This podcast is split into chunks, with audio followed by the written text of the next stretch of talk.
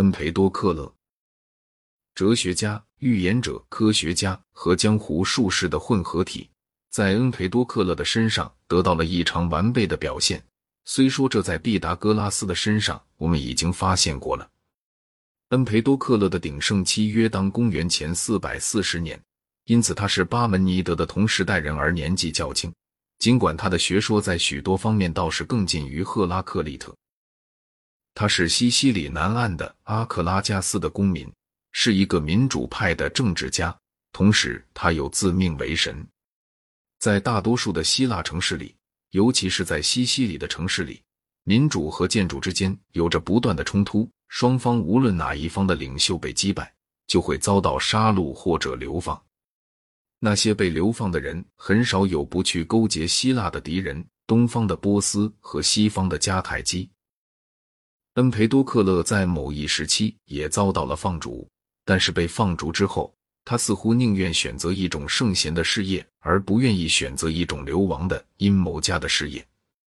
很可能他在年轻时代就多少是一个奥尔弗斯派，并且在流放以前，他就把政治与科学结合在一起，而且可能仅仅是到了晚年作为流放者的时候，他才成为一个预言者的。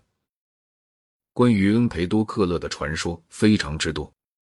人们认为他曾经有过神迹或是类似的事情，有时候是用魔术，有时候是用他的科学知识。据说他能够控制风，他曾使一个似乎已经死了三十日之久的女人复活。据说最后他是跳入艾特拿的火山口而死的，为的要证明自己是神。用诗人的话来说，伟大的恩培多克勒，那位热情的灵魂。跳进了艾特拿火山口，活活的烤焦了。马修·阿诺德用这个题材写过一首诗，虽然那可以说是他的最坏的诗篇之一，但其中并不包括上面这两句。恩培多克勒像巴门尼德一样，也是用诗来写作的。受了他的影响的卢克莱修，对于作为诗人的他曾给予极高的称赞，但是在这个问题上，意见是分歧的。因为他的著作保存下来的只是些片段，所以他的诗才如何也就只能存疑了。我们必须分别处理他的科学和他的宗教，因为他们是彼此不相调谐的。我先谈他的科学，再谈他的哲学，最后再谈他的宗教。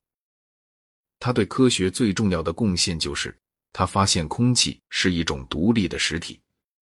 他证明这一点是由于观察到一个瓶子或者任何类似的器皿倒着放进水里的时候，水就不会进入瓶子里面去。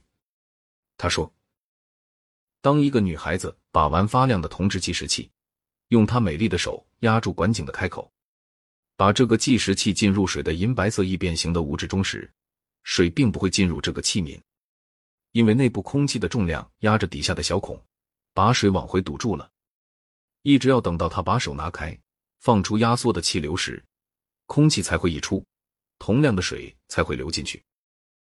这段话是他解释呼吸作用时说的。他至少也发现过一个离心力的例子：如果把一杯水系在一根绳子的一端而旋转，水就不会流出来。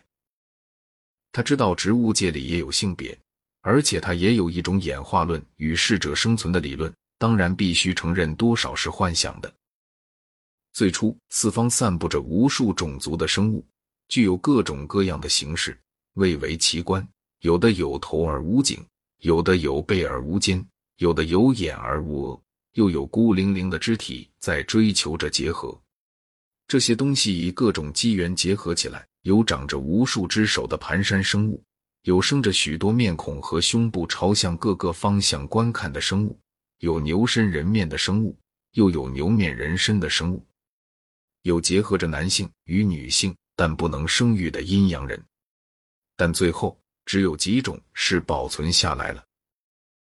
至于天文学方面，他知道月亮是由反射而发光的，他认为太阳也是如此。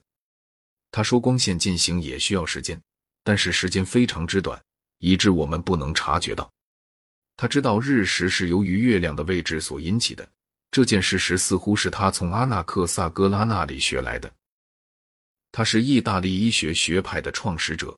这一片源于他的医学学派，曾影响了柏拉图和亚里士多德。据伯奈特说，他影响了科学思潮和哲学思潮的整个倾向。所有这些都表明了他那个时代科学上的生气蓬勃，这是希腊晚期所不能比拟的。我现在就来谈他的宇宙论。上面已经提到过，是他确立了土、气、火与水四种元素。虽然他不曾使用“元素”这个名字，其中每一种都是永恒的，但是它们可以不同的比例混合起来，这样便产生了我们在世界上所发现的种种变化着的复杂物质。它们被爱结合起来，又被斗争分离开来。爱与斗争对于恩培多克勒来说，乃是与土、气、火、水同属一级的原始元素。有些时期，爱占着上风。有些时期则斗争来得更强大。曾经有过一个黄金时代，那时爱是完全胜利的。在那个黄金时代，人们只崇拜塞浦路斯的爱神。世界上的一切变化并不受任何的目的所支配，而是受机遇与必然的支配。有一种循环存在着：当各种元素被爱彻底的混合之后，斗争便逐渐又把它们分开。当斗争把它们分开之后，爱又逐渐的把它们结合在一片。因此，每种合成的实体都是暂时的，只有元素以及爱和斗争才是永恒的。